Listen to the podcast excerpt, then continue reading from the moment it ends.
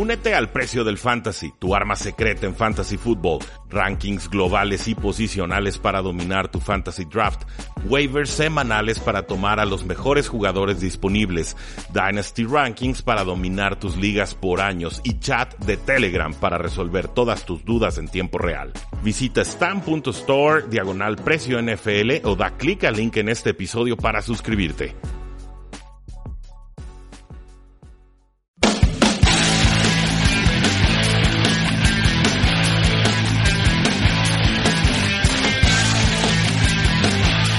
Saludos a todos, bienvenidos a un programa más de Tres y Fuera, donde la NFL no termina y nosotros tampoco. Mi nombre es Rudy Jacinto, cinco años analizando la NFL, en el, NFL perdón, en el Radio Espectro Tapatío.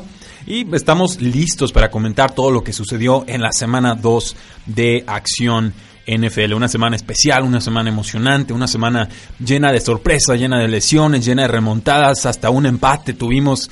No recuerdo la última vez que hubo dos empates en semanas consecutivas, pero tuvimos un empate en esta semana 2. Entonces no se despeguen de sus asientos. Vamos a estar platicando sobre lo más destacable que estuvo sucediendo en estas semanas y por supuesto recapitular o analizar cada uno de los duelos que se dieron el, fin de semana, todo el domingo y en el lunes por la noche. Antes de eso, nuestras formas de contacto, facebook.com diagonal 3 y fuera, Twitter como arroba paradoja NFL, nuestra página web 3yfuera.com y la invitación a que se suscriban desde su celular, desde su, su computadora, cualquier plataforma que prefieran a 3 y fuera NFL. Recuerden que en Tres y Fuera NFL compartimos muchísimo contenido que no van a poder escuchar a través de la señal de Sinapsis Radio porque no son programas en vivo. Ahí hacemos recuento de lesiones todos los miércoles, hacemos la previa del, partido de los jueves por la noche, hacemos toda la previa y las predicciones de la jornada en, entre el viernes y el sábado, dependiendo de qué tantas lesiones se van dando a lo largo de la semana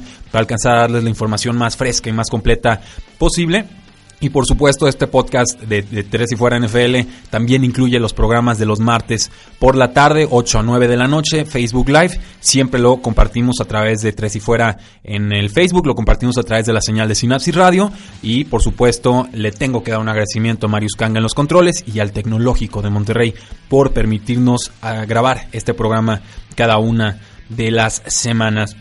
Eh, fue una semana, en verdad, cuando digo especial, eh, realmente fue, fue especial. Sucedieron cosas eh, impresionantes que, que, no me hubieran pasado por la cabeza ni en mis más locas divagaciones e imaginaciones. Pero también, bueno, complicó mucho lo de la predicción de la semana. Les decía para los que descargaron el programa del sábado, esta semana está bien salvaje y bien difícil de predecir. Hay muchos duelos bien interesantes, muy difícil tomarle el pulso a la semana como tal.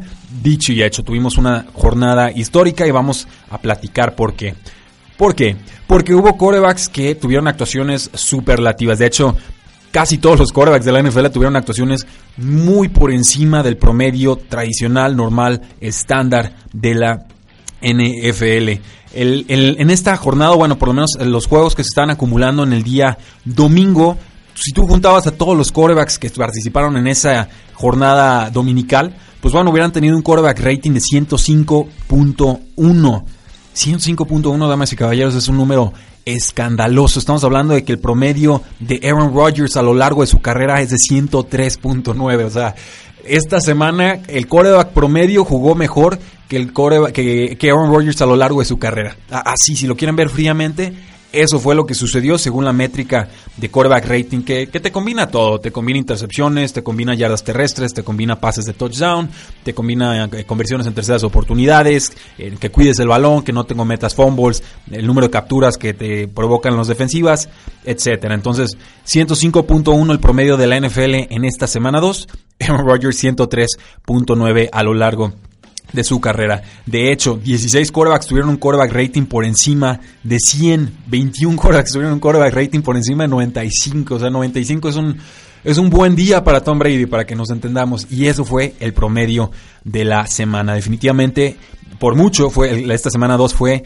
un récord en la historia de la NFL en cuanto a quarterback rating. Las defensivas de la NFL están completamente neutralizadas. Los castigos en contra de defensivas por golpear a mariscales de campo eh, están ya teniendo un impacto en el juego muy notorio. Los quarterbacks nunca han estado tan seguros en el bolsillo. Los defensores no saben si taclearlos fuertes, si taclearlos suaves, si ponerles el peso extra en el cuerpo porque luego les marcan castigo, si solo darles de laditos, si verlos feos les va a resultar en un pañuelo. Está, está complicado ser un defensor en la era moderna de la NFL, sobre todo con los cambios nuevos de regla que se dieron en este off-season. Entonces, creo que en la secundaria, pues también se está complicando mucho. Los jugadores de la secundaria, de la defensiva, pues ya no pueden golpear a los lo que se llama receptores indefensos, ¿no? Y un receptor se considera que está indefenso en todo el proceso de la atrapada de balón. Y eh, pues bueno, esto antes podías taclear al jugador cuando estaba apenas iniciando el contacto con el balón. Aquí no, aquí tienes que esperarte a ver si el jugador la atrapa, no la atrapa y de entonces ver por qué ángulo lo capturas. Entonces incluso para los jugadores de la secundaria se vuelve aún eh, más complicado. A comparación de la semana 1, pues bueno, en la semana 1 tuvimos un quarterback rating de 82.4, muy promedio, pero el promedio en la temporada pasada fue de 85.1 de quarterback rating. Entonces, la pregunta que yo me hago es, ¿lo que vimos en la semana 2 fue un accidente? ¿O es lo que realmente vamos a empezar a ver a lo largo de esta temporada y de temporadas futuras? Es decir, el cambio de reglas ha sido tal que las defensivas ya no tienen cómo combatir a las ofensivas? ¿O simplemente fue algo accidental y, coincidió que casi todos los equipos de la NFL tuvieron sus mejores actuaciones en muchísimo, muchísimo tiempo. Entonces, ahí queda la observación. Cuando Tom Brady entró a la NFL, el quarterback rating era de 76.2. Estamos hablando de que en esta semana, insisto, el quarterback rating fue de 105.1. Esto me parece el tema de la semana, me parece lo más destacable. No sé si va a ser el, tema central en todos los periódicos y, y sitios web que analicen a la NFL, pero para mí esto es lo más importante que sucedió en la semana 2. Las actuaciones de escándalo de muchísimos mariscales de campo y lo poco efectivos que fueron en general las defensivas en esta jornada 2. De ahí en más, pues bueno, tenemos temas más puntuales. Les dije, les hablé, les comenté, les pedí que observaran lo que hacía Patrick Mahomes al frente de los Kansas City Chiefs. Dicho y hecho, el desgraciado la volvió a hacer y de qué forma, de visita a el estadio de los Pittsburgh Steelers, al estadio de Lambeau Field, al estadio que parecía una visita muy desgraciada, muy complicada y sin embargo se van arriba a los Kansas City Chiefs por 21 puntos antes de que los Pittsburgh Steelers empezaran a hacer su ofensiva. Entonces, Patrick Mahomes completa 23-28 pases, 326 yardas, 6 touchdowns. Una victoria de los Kansas City Chiefs 42 a 37 sobre los Pittsburgh Steelers, con lo cual Patrick Mahomes pues ya tiene el récord de mayor cantidad de touchdowns lanzados en los primeros dos juegos de una temporada. No para un novato, no para un jugador de segundo año. En la historia de la NFL, nadie había lanzado 10 pases de touchdown en las primeras dos semanas. Pues Patrick Mahomes lo acaba de hacer en una visita que era complicada a los Pittsburgh Steelers y que eh, nunca bajaron o nunca levantaron el pie del acelerador. Vieron que los Pittsburgh Steelers comenzaban a presionar y nunca desistieron en su empeño ofensivo. Saludos a Diego Martínez que se acaba de conectar a nuestro Facebook Live. Entonces, les dije, Patrick Mahomes es un muchacho especial. Me preocupaba que pudiera tener intercepciones eh, al inicio de su carrera porque pues es un mariscal de campo al que le gusta arriesgar, pero por el momento Patrick Mahomes es el quarterback inmaculado. Todo lo que hace le sale bien y le sale perfecto parece que se va a enfrentar a los eh, San Francisco 49ers y creo que ya lo podemos usar como quarterback número uno en fantasy fútbol eh, sin importar el duelo. Por ahí va a tener un cruce con equipos más complicados, por supuesto. Estoy pensando específicamente en los eh, Rams de Los Ángeles en su cuando visiten la Ciudad de México. Por ahí también creo que tienen una visita o un duelo contra los Vikingos de Minnesota. Esos juegos nos van a revelar mucho sobre el verdadero nivel de este equipo, pero por lo pronto Patrick Mahomes, la gran revelación de la temporada 2018. Más temas, pues bueno, lo, difícil que ha sido para los nuevos head coaches, los, los que fueron contratados en este offseason, ganar partidos. Matt Patricia al frente de los Detroit Lions, 0 y 2. John Gruden al frente de los Oakland Raiders, 0 y 2. Matt Nagy al frente de los Osos de Chicago debería estar 2-0, está 1 y 1. Eh, tenemos a Frank Reich, eh, también les, les ha costado eh, un poco. Eh, Pat Shermer también les ha costado un poco. Mike Vrabel también con los Tennessee Titans 1 y 1. Steve Wilkes al frente de los Arizona Cardinals.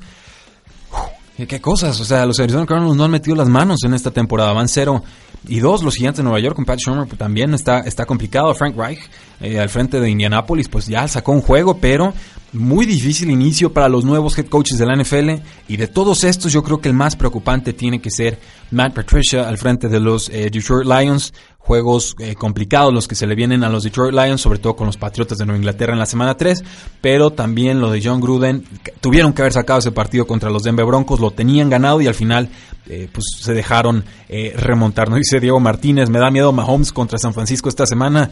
Sí, a mí también si fuera aficionado de los San Francisco 49ers. Lo que sí voy a comentar sobre Mahomes o de Kansas City en general, podremos abordarlo más a profundidad cuando lleguemos a analizar a fondo ese juego no le va a alcanzar a los Kansas City Chiefs eh, para hacer cosas importantes esta temporada con solo Patrick Mahomes. ¿eh?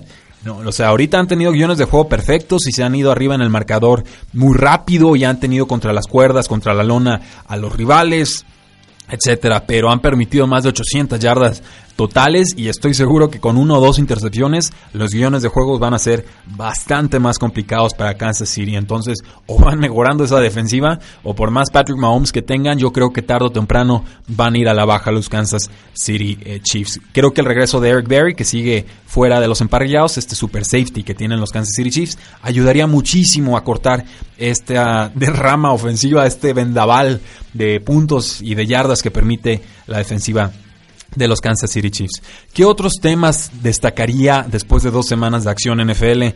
El éxito de los equipos en Miami. Estamos hablando de los Tampa Bay Buccaneers que están 2 y 0. Estamos hablando de los Delfines de Miami 2 y 0 también. Estamos hablando de los Jacksonville Jaguars que también están 2 y 0. El más sorpresivo de todos estos, creo yo, Tampa Bay Buccaneers, con Fitzpatrick que está en plan, no me toquen que ando chido, no me toquen que estoy, estoy con la varita divina, no me toquen que todo lo que lanzo se convierte en touchdown de 75 yardas.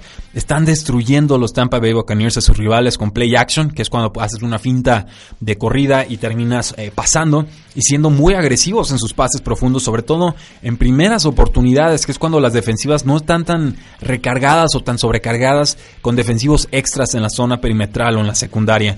Entonces los agarran desprevenidos y ahí en un pase de 50 yardas a Deshaun Jackson, un pase de 40 yardas a un Mike Evans que no está fallando nada esta temporada, un pase de 70 yardas a tu ala cerrada OJ Howard. Eh, hay, tanta versatilidad en esta ofensiva. Chris Godwin también moviendo las cadenas en terceras oportunidades está, verdaderamente en un momento de estado dulce la ofensiva de los Tampa Bay Buccaneers y la defensiva queda un poco más a deber, creo yo. Tuvo sus mejores momentos contra los Eagles, eh, se vio mejor contra Eagles, creo yo, que contra los Santos de Nueva Orleans, pero independientemente de eso, eh, me queda claro que los Tampa Bay Buccaneers tienen una controversia en la posición de mariscal de campo. Esto es un buen problema. James Winston sigue suspendido un partido más, la semana 4 es una semana corta para los Tampa Bay Buccaneers, entonces mi teoría al momento es que Ryan Fitzpatrick va a jugar por lo menos el primer mes de acción NFL al frente de los Buccaneers. Y de ahí en adelante, si no falla, si sigue ganando partidos, creo, y me voy a tragar mis palabras, que tendrían que mantenerlo como titular hasta que baje el ritmo. Yo la semana pasada creí que Fitzpatrick no iba a repetir, retaba incluso a los Tampa Bay Buccaneers diciendo, ¿quieren a Fitzpatrick de titular? Bueno, déjenlo y van a ver tarde o temprano va a cometer lo que Fitzpatrick ha hecho a lo largo de su carrera, que son tres o cuatro intercepciones después de un partido de 400 yardas y dos, tres touchdowns. Pues bueno, no sucedió en este partido de las Águilas de Filadelfia. Yo todavía tengo sana desconfianza de Fitzpatrick, pero me parece un tema divertido. Me parece muy agradable ver a los Tampa Bay Buccaneers ganar después de que todos los estamos dando por muertos porque su calendario ha sido muy complicado. Y creo que Tampa Bay, junto a lo de Patrick Mahomes, las sorpresas, las revelaciones de la temporada. Los Delfines de Miami, pues jugando conservadoramente, una, una ofensiva un tanto eh, limitada por la vía aérea. Creo que Tannehill está más en plan administrador que realmente alguien que esté ganando los partidos con su brazo, pero está siendo adecuado, está siendo efectivo. Y Jacksonville, pues con la fórmula de toda la vida, eh, y de toda la vida me refiero a la temporada pasada y ya está, ¿no? Defensiva fuerte, juego terrestre adecuado, pases profundos en play action y trayectorias eh, cruzadas para confundir a las defensivas. Ahora sí les alcanzó para ganarle a los Patriotas. Después de dos semanas, Ryan Fitzpatrick, de 35 años, ha lanzado 819 yardas aéreas, más que cualquier quarterback en la liga. Está completando el 78% de sus pases y ha lanzado 8 touchdowns y además ha tenido un touchdown por la vía terrestre. Su quarterback rating de 151.5 es el más alto en toda la liga, incluso más alto que Patrick Mahomes. Otro tema muy destacado, y esto sí, eh, si, ustedes son aficionados a los acereros de Pittsburgh, pues igual póngale pausa o sáltele unos 2-3 minutitos al programa. Quizás no, no le guste lo que yo tenga que decir al respecto. Para todos los demás, pues les comento que Pittsburgh estuvo abajo en el marcador 21 a 0 después de 13 minutos. Ben Roethlisberger después eh, tuvo que estar remontando todo el partido. Casi lo logran, pero al inicio los Steelers eh, tenían una ofensiva verdaderamente infumable y la defensiva tres cuartos de lo mismo. Comenzaron con dos, tres y fuera, o sea, dos veces tuvieron el balón, tres series tres, tres oportunidades con el balón y tenían que eh, despejar. Después pues se activó Antonio Brown, después se activó Juju Smith-Schuster, los encontró 36 veces por la vía eh, aérea, encontró a Jesse James como su ala cerrada, James Washington pues una amenaza profunda, le estaban lanzando algunos pases, no fue tan efectivo en este partido, pero insisto, Patrick Mahomes los despedazó, no permitió que se fuera arriba Pittsburgh en ningún momento del partido y Pittsburgh cae a un récord de 0 victorias, una derrota y un empate. Próximo partido, pues le toca a los Pittsburgh Steelers enfrentarse a los Tampa Bay Buccaneers, que en pretemporada hubiera sonado a chiste, pero es posible que los Tampa Bay Buccaneers sean favoritos para este partido. Antonio Brown, pues causando algo de polémica en Twitter, diciendo que él no necesitaba a Big Ben para ser excelente receptor, que si no le creían que lo cambiaran de equipo y, y iban a poder ver. Y pues esto obviamente no suma tranquilidad a un vestidor que está bastante, bastante roto. Adam Schefter también reporta que Le'Veon Bell no va a ser cambiado por el equipo, entonces eh, sigue esta guerra fría entre el corredor superestrella y el equipo de los Pittsburgh Steelers. Por último, a modo de temática eh, importante, más allá de los marcadores como tales, el receptor Josh Gordon fue cambiado de los Cleveland Browns a los Patriotas de Nueva Inglaterra.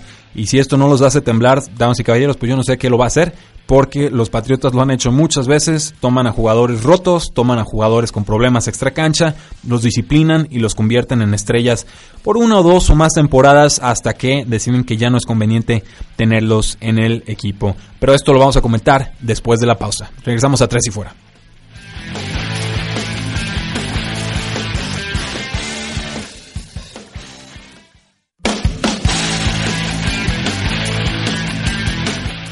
Regresamos a Tres y Fuera, donde la NFL no termina y nosotros tampoco. Les platicábamos que Josh Gordon fue cambiado de los Cleveland Browns a los Patriotas de Nueva Inglaterra. El equipo de Cleveland dice basta. Se reportó Josh Gordon con lesión disquiotibial por haber hecho un comercial que nada tenía que ver con el equipo el domingo pasado.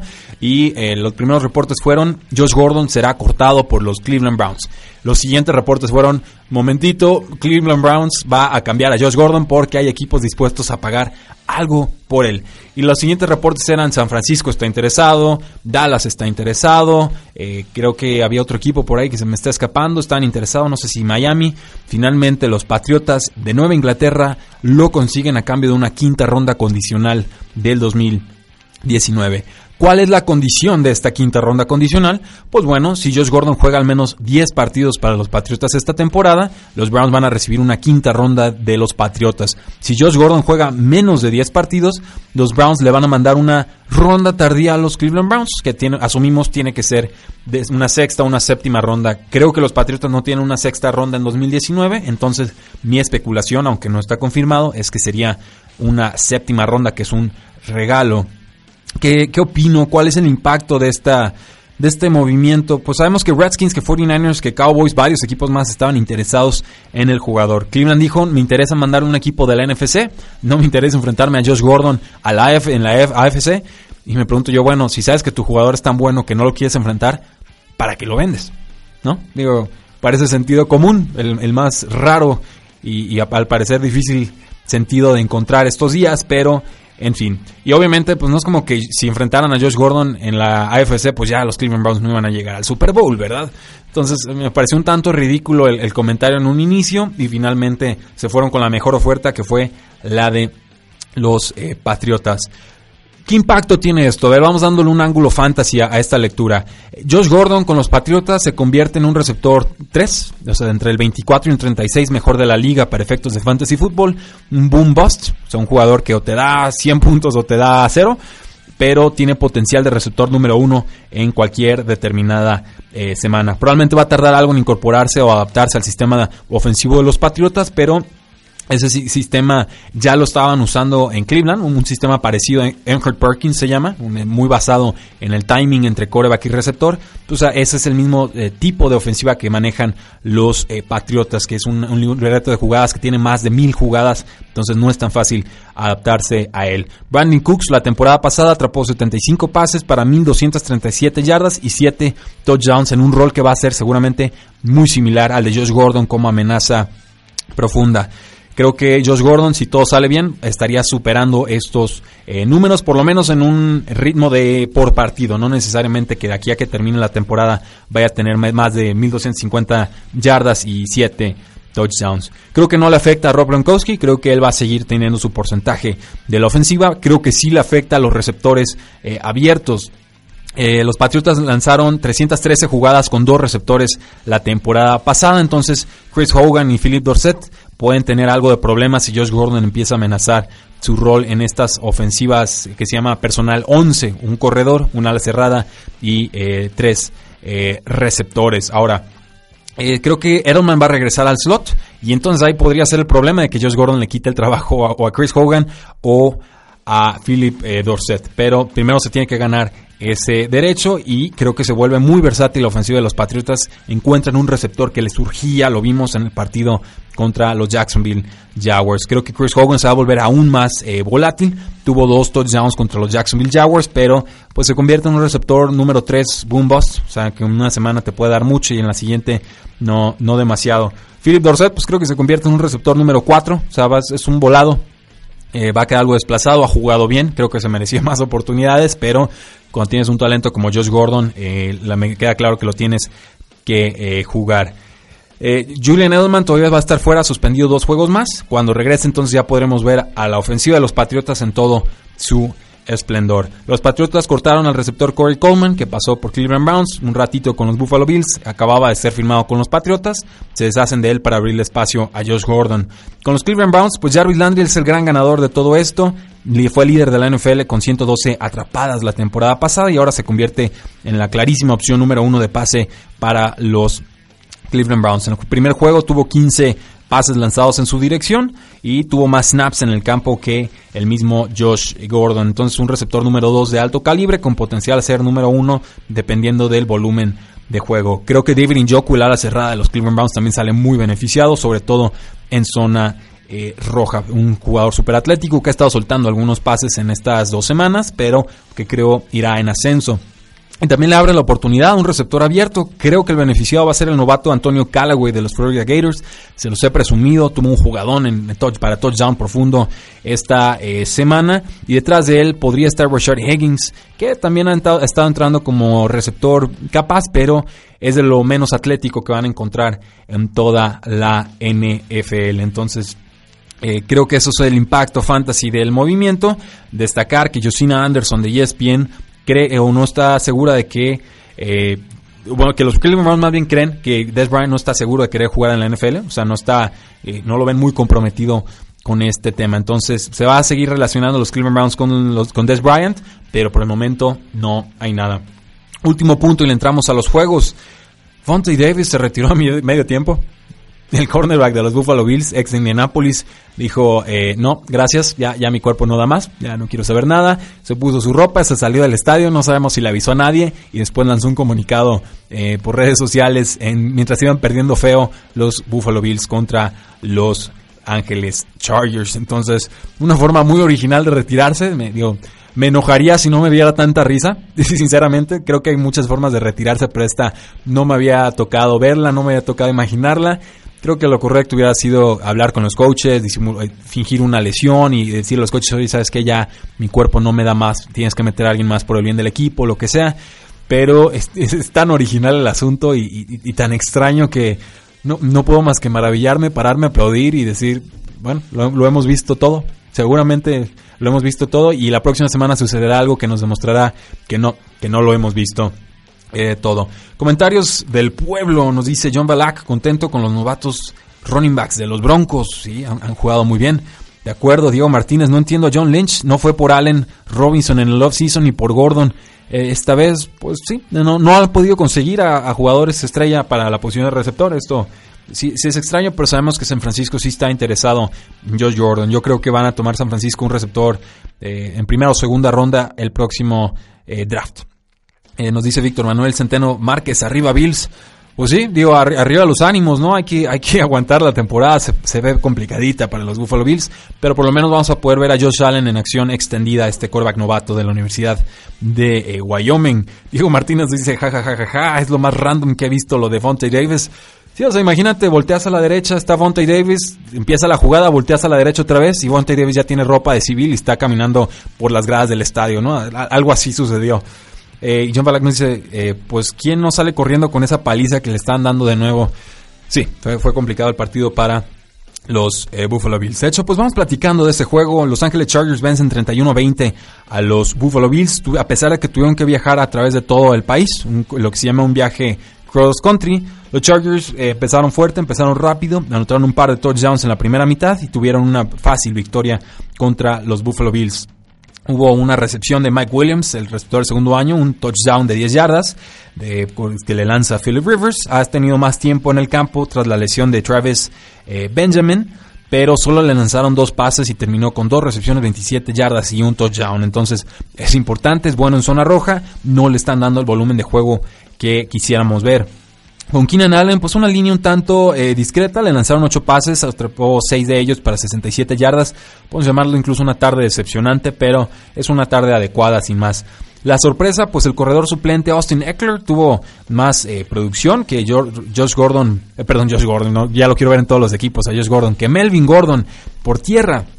Pero pues Melvin Gordon, a pesar de sus 56 yardas totales, encontró la zona de anotación tres eh, veces. Me está gustando mucho como los Chargers están usando a sus dos corredores, incluso al mismo eh, tiempo. Austin Eckler pues termina eh, bien, termina fuerte, se ve que va a ser parte importante de esta ofensiva me gusta mucho porque es un jugador muy ágil que desde el año pasado yo ya estaba guardando en algunas ligas de dinastía. Con los Buffalo Bills, pues bueno, no quedó de otra. Tuvimos que mandar a la banca a Nathan Peterman, tuvimos que ver a Josh Allen mucho antes de tiempo. Este no era el plan, me queda claro. Allen fue inconsistente. O sea, todo lo bueno y lo malo que esperábamos de él desde antes del draft, pues lo vimos. Terminó con 245 yardas y un touchdown, además de dos intercepciones. Say Jones, el receptor de segundo año, termina eh, como líder receptor del equipo por segundo eh, partido consecutivo, pero pues, fue un par de recepciones para 63 yardas. El corredor LeSean Jackson, eh, perdón, LeSean McCoy, 68 yardas eh, antes de retirarse del juego por una lesión de costilla. Regresó al partido, pero se tuvo que volver a retirar y queda claro que la ofensiva no le va a permitir a LeSean McCoy anotar muchos eh, puntos. Bien, por los Chargers se ponen 1-1 esta temporada, Buffalo Bills 0 y 2 y les toca duelo contra los vikingos de Minnesota. Que Dios, que, que el Dios los haga reconfesados, porque va a estar bien feo ese marcador y me parece la selección obvia para los que juegan en ligas de Survivor. Otro duelo eh, divisional, Pateras de Carolina contra los Atlanta Falcons, un partido que se resuelve 31 a 24 y por fin carbura la ofensiva de los Atlanta Falcons en zona roja. Habíamos criticado mucho a Matt Ryan, a Steve Sarkisian en zona roja, cada que llegaban contra los, las Philadelphia Eagles no convertían, pues bueno, cuatro touchdowns tuvieron los Atlanta Falcons contra los Carolina Panthers. Dos de ellos incluso de Matt Ryan por la vía terrestre, el segundo tragándose unos golpes tremendos, pero cumpliendo con su eh, deber. Me dio mucho gusto ver que, se reactivara la ofensiva de los Atlanta eh, Falcons. Intercambiaron golpes y anotaciones antes de que eh, pues Atlanta tuviera series ofensivas largas en el segundo cuarto y al inicio del tercer cuarto para tomar una ventaja de dos anotaciones.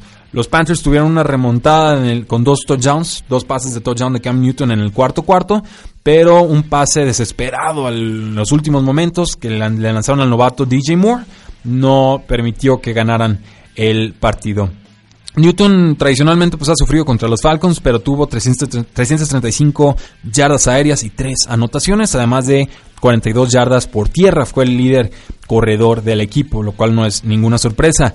El crimen del partido lo cometió de Monty Casey, quien fue expulsado del juego por pegarle a, Cam, Newton cuando ya se había barrido. Le da un casco contra casco brutal que deja noqueado a Cam Newton y tuvo que ser evaluado con el protocolo de conmoción o las pruebas que le realizan en el lado del campo. Fue un juego importante para el corredor Christian McCaffrey como receptor más que como corredor. 14 recepciones en 15 pases, 102 yardas sin touchdown. Apenas el sexto corredor en la historia de la NFL que atrapa 14 o más pases en un partido. Además tuvo 37 yardas por tierra. Y con la lesión de Greg Olsen en el ala cerrada, pues fue Devin Funches quien tuvo nueve pases lanzados en su dirección y atrapó siete de ellos para 77 yardas. Lo que siempre sucede, se lastima Greg Olsen, Devin Funches levanta la mano y aumenta su producción de forma notable. El sustituto de Greg Olsen fue el ala cerrada novato Ian Thomas, atrapó dos pases para 10 yardas. Eh, hay que, hay que dejarlo desarrollarse, es muy difícil para alas cerradas novatas, eh, novatos ser de impacto en su primer año. Eh, del lado de los Atlanta Falcons, pues repartió muy bien el balón Matt Ryan, rebota bien de lo que fue una actuación muy pobre a mi parecer. Eh, tuvo tres receptores con más de 50 yardas, incluyendo a Julio Jones, Calvin Ridley y en el ala cerrada Austin eh, Hooper. Por ahí también con Devonta Freeman, el corredor fuera de acción. Tevin Coleman fue quien tuvo la mayor participación por tierra. Tocó el balón 20 veces para 125 yardas totales, aunque no logró anotar en el juego. Entonces, Atlanta Falcons 1 y 1, Carolina Panthers también 1 y 1 en la temporada. Vamos a nuestra última pausa comercial y regresamos a 3 y fuera.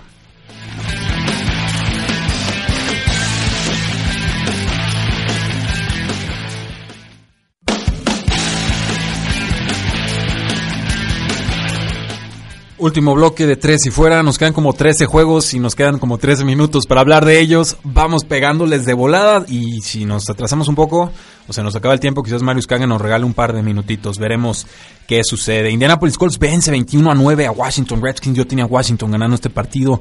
Bien por los Colts, han sido competitivos desde la temporada pasada, pero no aguantaban los marcadores al cuarto cuarto. Sucedió lo mismo en la semana 1, no así en este duelo. La defensiva se comportó, estuvieron seguros en las tacleadas. Alex Smith no logra llegar a zona roja. Mantuvieron a los Redskins con solo 9 puntos, todos goles de campo. Eh, Andrew, Andrew Luck encuentra al ala cerrada Eric Ebron que llega a los Detroit Lions, segundo partido consecutivo en el que se conectan para una anotación. Nunca estuvieron atrás los Colts en el marcador. Regresó Marlon Mack, corredor de segundo año, y ahora tenemos un comité a tres bandas en ese backfield con Marlon Mack, con el novato Jordan Wilkins y con el corredor Nihem Himes. Entonces, no parece haber alguien con un rol muy claro. Mack y Wilkins tuvieron 10 acarreos de balón. Himes tocó el balón cuatro veces y pues ninguno de ellos fue de impacto en el juego aéreo. Se combinaron para cuatro recepciones y tres yardas. Eh, T.Y. Hilton, 11 targets en este juego, atrapó 7 por 83 yardas y un touchdown. Y el siguiente más importante fue Jack Doyle, quien tuvo apenas 5 pases lanzados en su dirección. De, Andrew, de Adrian Peterson les dije qué va a pasar con los Washington Redskins cuando vayan atrás en el marcador y quieran usar a Adrian Peterson. No, pues no funciona, es, es un hecho. No pudo repetir su actuación impresionante la semana 1. Tuvo 20 acarreos, tuvo 3 recepciones para 30 yardas. El importante fue Chris Thompson, quien en tiempo eh, basura, tratando de remontar en la segunda mitad, 13 recepciones, 92 yardas, se los dije. Chris Thompson va a ser el más importante del backfield, asumiendo que se mantenga sano y hasta el momento así ha sido el arma preferida de Alex Smith. Jordan Reed atrapó 6 pases, 55 yardas y el trío de receptores abiertos de los Redskins volvió a decepcionar. Josh Dawson 4 recepciones, 37 yardas. Paul Richardson 4 recepciones, 63 yardas, mejorcito. Le está costando algo generar separación de defensores. Jameson Crowder, 2 recepciones. Eh, le lanzaron 8 pases, atrapó 2 para 29 yardas, completamente desfasado de la ofensiva. Los Houston Texans perdieron 17 a 20 contra los Tennessee Titans.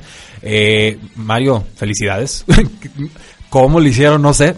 No tengo idea, yo no daba un peso por estos Tennessee Titans con Plain Gabbert detrás de bajo centro, sin su tackle derecho, sin su tackle izquierdo, con un tackle enfermo por virus, tuvieron que meter un tackle derecho que estaba en el equipo de práctica, se les acaba de lastimar el, ala cerrada Delaney Walker, o sea, eh, ¿cómo lo hicieron Mario? ¿Cómo lo hicieron? Eh, ¿Qué, primera victoria Mike Rabel, la verdad. Me quito el sombrero. Qué forma de arriesgar en cuarta oportunidad, empezando el partido para una jugada larguísima eh, que mantiene, que fue de anotación, ¿no? Si, ¿no? si no recuerdo mal. Y de ahí, pues ya la tónica era Houston Texans, te toca remontar el partido. Finalmente lo hacen, pero quedando 17-17, los Titans logran adelantarse en el marcador y los Houston Texans se quedan sin tiempo para intentar la remontada. Eh, no, no fue un juego brillante, hay que decirlo. Un touchdown de Tewan Taylor de 18 yardas. El pase en equipos especiales de Kevin Byard a Dave eh. Un touchdown de 66 yardas. Y lo de Blaine Gabbert, pues bien feo, ¿eh? O sea, pases de 3, 4 yarditas y háganle como quieran. Normalmente se salva con el juego terrestre, pero esta vez ni siquiera sucedió esto. Del otro lado, pues bueno, tenemos a Deshaun Watson que mejoró, a Will Fuller que tuvo más de 100 yardas y un touchdown, de Andre Hopkins otro juego importante, 6 recepciones, 110 yardas y un touchdown, en 11 targets, eh, Lamar Miller un tanto desaparecido del juego, también el juego terrestre de los Tennessee Titans sufrió en este duelo, bien por los Titans que se ponen 1 a 1, mal por los Houston Texans que se ponen 0 y 2, y ya saben que estos duelos divisionales a final de temporada son bien bien importantes. Nos dice Reina Costa, José Luis, mucho tiempo para hablar, soy Niner. Saludos a toda la afición de los Niners, tenemos a varios hoy. ¿Jugaste americano? No, eh, yo no jugué americano, lo disfruto desde muy muy chiquito, pero yo era muy nadador, después un rato tenis, muy basquetbolista, de atletismo en la universidad y ya eh, regresamos a la natación, entonces no, no tuve la fortuna de practicar este lindo deporte. Gracias por eh, seguirnos el día de hoy.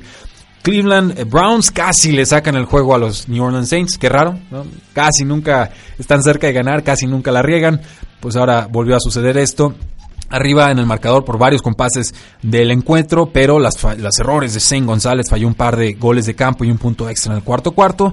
Ya está despedido el jugador del equipo. Lento inicio ofensivo de los New Orleans Saints terminan remontando hacia el final del encuentro. Un touchdown de Josh Gordon en la segunda mitad. Eh, ahora sí que, bueno, el touchdown de la segunda mitad de Josh Gordon fue en el primer eh, partido, pero pues, en este juego sucedieron cosas distintas. Un touchdown ahí de Carlos Hyde, el corredor, se fueron 12 a 3 eh, adelante en el marcador. Los Santos empezaron a arrancar en la segunda mitad. Toro Taylor completó un pase a Antonio Callaway profundo para touchdown. parecía que con eso ganaban el encuentro. Fallaron el punto extra, se quedaron empatados. Los Santos avanzan hasta el otro lado del campo y convierten el intento de gol de campo, con lo que ganan por, por 3 puntos. Terrell Taylor termina con 246 yardas y un touchdown, solo 26 yardas por eh, tierra. Duke Johnson no lo están usando. Dick Chubb, otro corredor, no lo están usando. Hyde tuvo 16 acarreos para 43 yardas y un touchdown. Callaway, 3 recepciones, 81 yardas y un touchdown, líder receptor del equipo. Jarvis Landry decepciona con 5 recepciones y 69 yardas. Le lanzaron muchos pases al ala cerrada de segundo año de Ibrin Joku. Termina con 4 pases atrapados en 7 pases que le lanzaron para 20 yardas. Drew Brees, 243 yardas, 2 touchdowns. Alvin Kamara, 99 yardas sin anotación. Michael Thomas, una vez más superestrella, atrapó 12 pases para... Eh, ah, no, estoy leyéndolo más. Tuvo 16 recepciones en la semana 1, tuvo 12 en esta, 92 eh, yardas me parece. Y está en estos momentos, si Michael Thomas mantuviera su ritmo ofensivo, tendría 224 pases atrapados para el final de, temporada. Entonces está de escándalo su actuación. Creo que haber una regresión, pero por lo pronto disfruten los Santos de Nuevo eh, Orleans. Nos dice John Balak, echaron a González. Sí, Shane González ya fue despedido. Su reemplazo no es mucho mejor, ¿eh? se los advierto. Lo platicamos el día de mañana si se suscriben al podcast de Tres y Fuera. Empate entre los Green Bay Packers y los Minnesota Vikings en el Lambeau Field. Segunda semana consecutiva en la que tenemos un empate. Parecía que los Packers tenían una ventaja cómoda de 20 a 7 en su casa entrando al cuarto cuarto. Los Vikings regresaron de forma muy agresiva. Un par de touchdowns de Kirk Cousins a Stephon Dix. Y después, pues intercambio de goles de campo. Un touchdown en el que se barre Adam Thielen con menos de un minuto en el marcador. Un pase que no debió haber lanzado Kirk Cousins, pero que le salió muy bien. Eh, y después una conversión de dos puntos de Stephon Dex. Eh, dejó empatado el juego a 29 puntos. Ambos equipos tuvieron la oportunidad de irse arriba en el marcador en el tiempo extra, pero sobre todo el pateador Daniel Carson falló un par de goles de campo en tiempo extra, incluyendo uno cuando se acababa el reloj y pues ya fue despedido y reemplazado con Dan Bailey, el ex pateador de los Vaqueros de Dallas. Me parece un gran acierto. Saludos a Carlos Aguilar que se acaba de conectar a nuestro Facebook Live. Aaron Rodgers pues sobrevivió, o sea, no, se agravó la lesión, 281 yardas aéreas, un touchdown. Jimmy Graham tuvo una buena actuación, 6 recepciones, 95 eh, yardas. Su touchdown fue cancelado por un castigo. Devonte Adams, que también está lidiando con una lesión, fue líder del equipo con 12 targets, atrapó 8 para 64 yardas y el único touchdown ofensivo de los Packers. Eso es lo más destacable, patada tras patada, tras patada, tras patada, tras patada de Mason Crosby en este partido los vikingos, pues bueno, Kirk Cousins jugó muy bien. está esquitando el contrato que le pagaron, 425 yardas, 4 touchdowns. Sus receptores también impresionantes, Stephon Diggs, 9 recepciones, 128 yardas, 2 touchdowns. Adam Thielen, Dios mío, 12 recepciones, 131 yardas, 1 touchdown. Ambos receptores número 1 para efectos de fantasy football. 7 de 8 pases atrapados por Carl Rudolph para 72 yardas. Mantiene su buen ritmo esta temporada. Laquan Treadwell, por fin, su primer touchdown con el equipo. Y Dalvin Cook, el corredor, 90 yardas totales, pero se tuvo que retirar con una lesión de isquiotibial. Parece que estará listo para la próxima temporada y que solo fue un eh, calambre. Miami Dolphins derrota a los Jets de Nueva York 20 a 12. Tenía a los Miami Dolphins ganando este partido. Lo cambié de última hora a los Jets de Nueva York y me estuve dando de topes contra la mesa, contra la pared y contra lo que encontraba. Porque eh, ante la duda, señores, hay que apostar por el equipo local. No hice caso a la regla y los Dolphins ganaron un partido de forma conservadora, pero eh, adecuada. ¿Qué sucede con los Dolphins? Pues un backfield repartido con Kenyon Drake y Frank Gore, más importante Drake, pero mientras Gore tenga efectividad, lo van a seguir utilizando. Albert Wilson, 3 recepciones, 37 yardas y un touchdown. Eh, touchdown de Kenyon Drake, 70 yardas totales y su anotación. El ala cerrada, AJ Derby, una recepción, 19 yardas, un touchdown. Después, bueno, los Jets empezaron a anotar, pero en una recepción del corredor Bilal Powell y un par de goles de campo fueron insuficientes para ganar el partido. Sam Darnold cometió errores en este juego, par de intercepciones, incluyendo uno en zona roja terminó con 334 yardas, pero la mayoría de esto fue en tiempo basura cuando ya no tenía mucho impacto en el juego. Nuevamente Quincy Enunwa, el receptor más importante de los Jets, le lanzaron 11 pases, atrapó 7 para 92 yardas. Joe Pryor muy involucrado, 4 recepciones, en 84 yardas le lanzaron 8 pases. Powell termina con 80 yardas, fue Isaiah Crowell, el corredor titular del equipo, le corrió 12 veces para solo 5 que tuvo Bilal eh, Powell. Con los Delfines de Miami, pues hizo suficiente Ryan Tannehill en su plan de administrador de juego, 168 yardas y un par de touchdowns eh, de su parte. Drake, decíamos, tuvo su touchdown. Frank Gore también está participativo. Devante Parker está eh, esperando su debut en el partido. Pudo haber jugado en este juego, decidieron no utilizarlo. Y esta vez Kenny Stills fue usado muy poco, dos recepciones para 17 yardas. Otra de las sorpresas de la semana, los Tampa Bay Buccaneers derrotan 27 a 21 a las Águilas de Filadelfia. Ryan Fitzpatrick lo vuelve a hacer. Más de 400 yardas, 4 touchdowns. Eh, pareció un error, vuelve a hacerlo, 402 yardas, 4 touchdowns, un par de anotaciones de 75 yardas y se fueron muy adelante, muy rápido los Tampa Bay Buccaneers. De Sean Jackson, primera jugada, touchdown de 75 yardas, eh, terminó con 4 recepciones, 129 yardas y un touchdown. O.J. Howard también una recepción larga, touchdown, 96 yardas y su anotación. Mike Evans le lanzaron 12 pases, termina atrapando 10 para 83 yardas y un touchdown. Chris Godwin, un gran jugador de segundo año, 5 recepciones, 56 yardas y un touchdown. Hay que encontrar el juego terrestre en Tampa Bay. No está haciendo el trabajo bien Peyton Barber. La línea ofensiva no le está ayudando a abrir carriles tampoco. Quizás hay que ver con Ronald Jones, el novato, que ahorita es el corredor número 4 del equipo, si pueden reactivarlo en plan ofensivo, porque no, no está sucediendo y hay que cambiar la tónica en ese sentido. Los Eagles pues tuvieron que remontar todo el juego. Nick Foles lanzó 334 yardas y un touchdown. El líder en, targets fue Zach Ertz, el ala cerrada, de 94 yardas eh, Nelson Aguilar también le lanzaron muchos pases, 88 yardas y un touchdown. Jay Ajayi eh, tuvo una tarde un tanto decepcionante por el flujo del partido, tuvieron que estar remontando, pero acabó con un eh, touchdown que le ayuda a su equipo. Carson Wentz regresa la próxima semana, no sabemos si Alshon Jeffrey lo haga, pero va a mejorar la ofensiva de los Eagles si esto sucede de los Kansas City Chiefs y los Pittsburgh Steelers, pues ya comentamos eh, mucho. Simplemente destacar que estoy preocupado por la defensiva de los Pittsburgh Steelers. Ayer parece que regresa el cornerback Joe Hayden. Espero que así sea porque urge que, que paren la sangría en ese lado del balón. Y el otro lado, eh, pues mucha controversia. Ahora no fue tan efectivo James Conner, aunque eh, sigue siendo un buen jugador. A mí me gusta mucho. No hay visto, eh, visto bueno de Levon Bell para regresar al equipo. Antonio Brown está haciendo escándalo y ahí creo que está calientito y hay mucha pólvora en el en el vestidor. Entonces, ojo con eso. Si pierden en la semana 3, yo no, no respondo por nadie en esa ofensiva. No respondo ni siquiera por Mike Tomlin, que a mí me queda muy claro hace tiempo que perdió el control de ese vestidor. Los Denver Broncos derrotaron 20 a 19 a los Oakland Raiders. Eh, muy bien Derek Carr. Mucho mejor que en su primera eh, actuación de la eh, semana. Casi no falló pases. Marshawn Lynch tuvo un touchdown. Eh, pero bueno, en los últimos compases del encuentro, Emmanuel Sandler, eh, Sanders, Philip Lindsay, el corredor novato, Demarius Thomas, Cortland Sutton también con un touchdown, logran sacar el partido con un gol de campo en los últimos segundos. Eh, Derek Carr termina eh, con eh, lanzándole mucho a Mari Cooper, 10 recepciones para 116 yardas sin anotación. Eh, Jared Cook le lanzaron menos, pero igual tuvo 4 pases lanzados en su dirección, 49 yardas.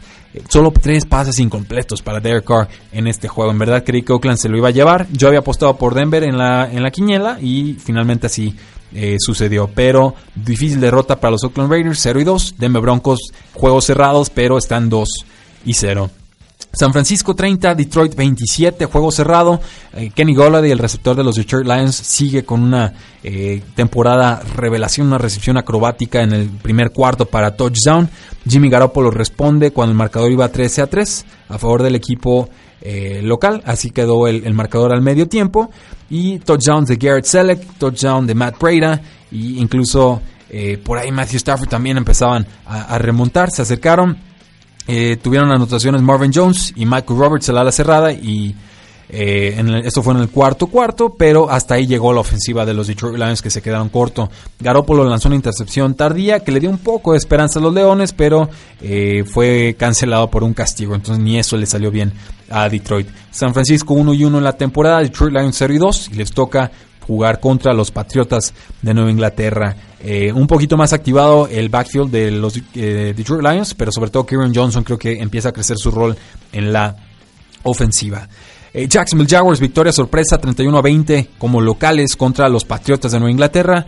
Blake Bortles en una de las tardes más precisas de su carrera. La defensiva de los Patriotas lo retó a lanzar profundo y a las bandas y así fue y tuvo mucho éxito Creo que la ausencia de Leonard Fournette los hizo tomar el guion de juego correcto, que era lanzar y lanzar y lanzar contra la secundaria que sigue en proceso de adaptación de los Patriotas de Nueva Inglaterra. Muy lenta en carburar la ofensiva de los Patriotas. Finalmente Chris Hogan con un par de touchdowns se acerca. Parecía que se pueden ir adelante los Patriotas en el marcador, pero eh, un sack fumble, eh, Tom Brady es capturado, suelta el balón y de ahí un pase a Diddy Westbrook para touchdown impresionante. Eh, saca a los Patriotas de contienda. También la revelación del partido, pues el Killen Cole, una recepción a una mano como del Beckham Jr., pero mejor. Si no la han visto, vean por qué digo mejor.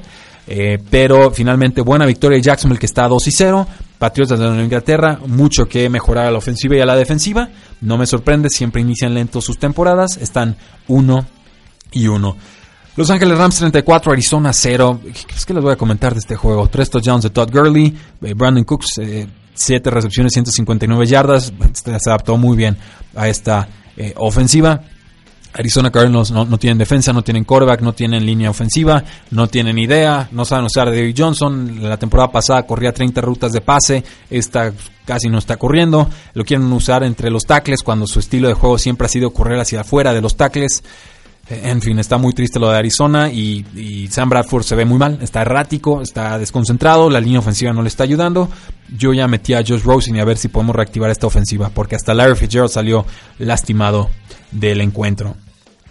Tenemos a los eh, Dallas Cowboys que derrotaron 20 a 3 a los New York Giants. Muy, triste lo de los New York Giants, eh, muy justito, muy limitada su actuación en este eh, partido. Saquon Barkley sí teniendo sus jugadas espectaculares, atrapó 14 16 pases para 80 yardas, además 28 yardas por tierra en 11 acarreos. Evan Engram pues algo de contribución en tiempo basura, y termina con 7 recepciones en 67 yardas y un touchdown. Odell Beckham 4 recepciones en 9 pases que le lanzan, 51 yardas. Y Eli Manning cada que intentaba dar 3, 5 o 7 pasos hacia atrás era capturado. En verdad, eh, ya no tiene que ser quarterback titular en esta liga y si no me creen, vuelvan a ver este partido. Le llegaba la presión y quería hacerlo como bootleg, o sea, escaparse, ¿no? Correr hacia afuera del campo y lo alcanzaban. O sea, cada que intentaba escaparse del bolsillo, lo atrapaban. Era verdad un espectáculo tristísimo y todos sus pases profundos, la mayoría de sus pases profundos se quedaban cortos. Es algo que hemos visto a lo largo de la carrera de Dylan Manning en temporadas recientes. No me sorprende, quizás a los gigantes de Nueva York sí, porque eh, se creyeron contendientes con Dylan Manning y a mí me queda muy claro que esto nunca iba a ser eh, posible. Eh, los vaqueros de Dallas, pues mejorando en la defensiva. Eh, algo mejor Dak Prescott. Eh, Ezekiel Elliott salva su tarde con un touchdown eh, tardío. Y de ahí en más, pues poquito que destacar. Buena victoria divisional en casa. Importante que sacaran el encuentro y así terminó sucediendo. Y el último juego de la jornada, los Seattle Seahawks pierden 17 a 24 en su visita a Soldier Field en el Monday Night Fútbol, tampoco hay mucho que destacar. Chicago dominó defensivamente. Que Lil Max solo ha hecho más que toda la defensiva de los Raiders en las primeras dos semanas de esta eh, temporada. Mitchell Trubisky abre los partidos bien y después como que se nos desinfla un poco. Creo que cuando mandan esas primeras 15, 16 jugadas que ya están prediseñadas, eh, funciona de forma excelente la ofensiva. Y cuando le toca improvisar o adaptarse un poquito más, todavía le está costando. Allen Robinson, la opción de pase preferida del jugador, de, de Mitchell Trubisky. Eh, todavía no se ha traducido en mucha producción en zona roja o por aire, pero me queda claro que va a ir mejorando eh, la química entre los dos jugadores. Del otro lado del balón, la línea ofensiva de los Seahawks es, malísima. Eh, Russell Wilson tiene que hacerlo todo y más. Está a veces alargando jugadas de más. Está siendo capturado, le cometen fumbles por la espalda. en fin, no, no parece que Russell Wilson vaya esta vez a poder salvar la temporada de los Seattle Seahawks. Y no es su culpa. Es la realidad. Los Seattle Seahawks están en reconstrucción. Yo lo dije desde pretemporada, hay muchas piezas cambiantes, van a estar en reconstrucción. El equipo no quiere usar esa palabra maldita R, no, les interesa, la evitan a, más no poder, pero los resultados ahí están, los movimientos ahí están, y, siempre están a, remolque, o sea, ni siquiera se han podido ir arriba en los marcadores. de hecho, el marcador es muy engañoso, Seattle iba perdiendo 24 a 10 en los últimos minutos, alcanzan a tener un touchdown con Will Disney, el ala cerrada novato que sigue impresionando en este inicio de su carrera. Tyler Lockett también un touchdown eh, bastante impresionante que recibe de Russell Wilson, pero eh, de ahí en más el juego terrestre no existe. Chris Carson ni siquiera participó en la segunda mitad. Eh, Rashad Penny tuvo creo que 10 acarreos para 30 yardas, eso es muy pobre y por el aire tampoco lo están utilizando de forma efectiva. Entonces, mucho que cambiar, mucho que mejorar. El coordinador ofensivo eh, Schottenheimer a mí nunca me ha gustado y ahora están viendo por qué. los comentaristas en el programa bueno, en la transmisión eh, americana, en, inglés, con Jason Witten y otros dos personajes, me parecieron malísimos. Ese va a ser mi último apunte del juego. Lo de Jason Witten está diciendo puras obviedades, dice malos nombres de los jugadores, está perdido, se le traba la lengua, se le lengua la traba. Espero que mejore, pero hasta el momento ha sido pobre su actuación, sobre todo comparado con Tony Romo. Y eh, los compañeros, pues tampoco decían mucho, ¿eh? nada, de aportaciones interesantes. Incluso aplaudiendo a Schottenheimer porque está corriendo y corriendo y corriendo y alcanzan al final a anotar un touchdown. Cuando van abajo en el marcador por un montón de puntos y están quemando como 8 minutos en el reloj. O sea, felicidades, están corriendo, ah, le funcionó, qué bueno, se dedicaron mucho a correr el balón. Y yo pensando, señores, a ver, o, pasan o pierden, se, les está acabando el reloj, no hay sentido de urgencia y ustedes están aplaudiéndole a, Schottenheimer que ya ni tendría que estar en la NFL y, es la más clara prueba del nepotismo que se puede dar en esta liga. Entonces, eh, yo le pongo una tacha al equipo de comentaristas del Monday Night Football. Si no me creen, véanlo, díganme qué opinan. A mí me pareció una actuación igual o más pobre que el Lucero Seahawks en el campo. Es todo lo que tenemos por hoy, damas y caballeros. Muchas gracias, gracias por habernos escuchado. Mi nombre es Rudy Jacinto, facebook.com diagonal 3 y fuera, Twitter como arroba paradoja NFL, 3 y fuera.com y suscríbanse al podcast 3 y fuera NFL. Casi todos los días estamos subiendo eh, programación, contenido exclusivo. Suscríbanse, presúmanos, déjenos reseña de 5 estrellas en iTunes para que este proyecto, que es de ustedes, no nuestro, pueda seguir creciendo. La NFL no termina y nosotros tampoco. 3 y fuera.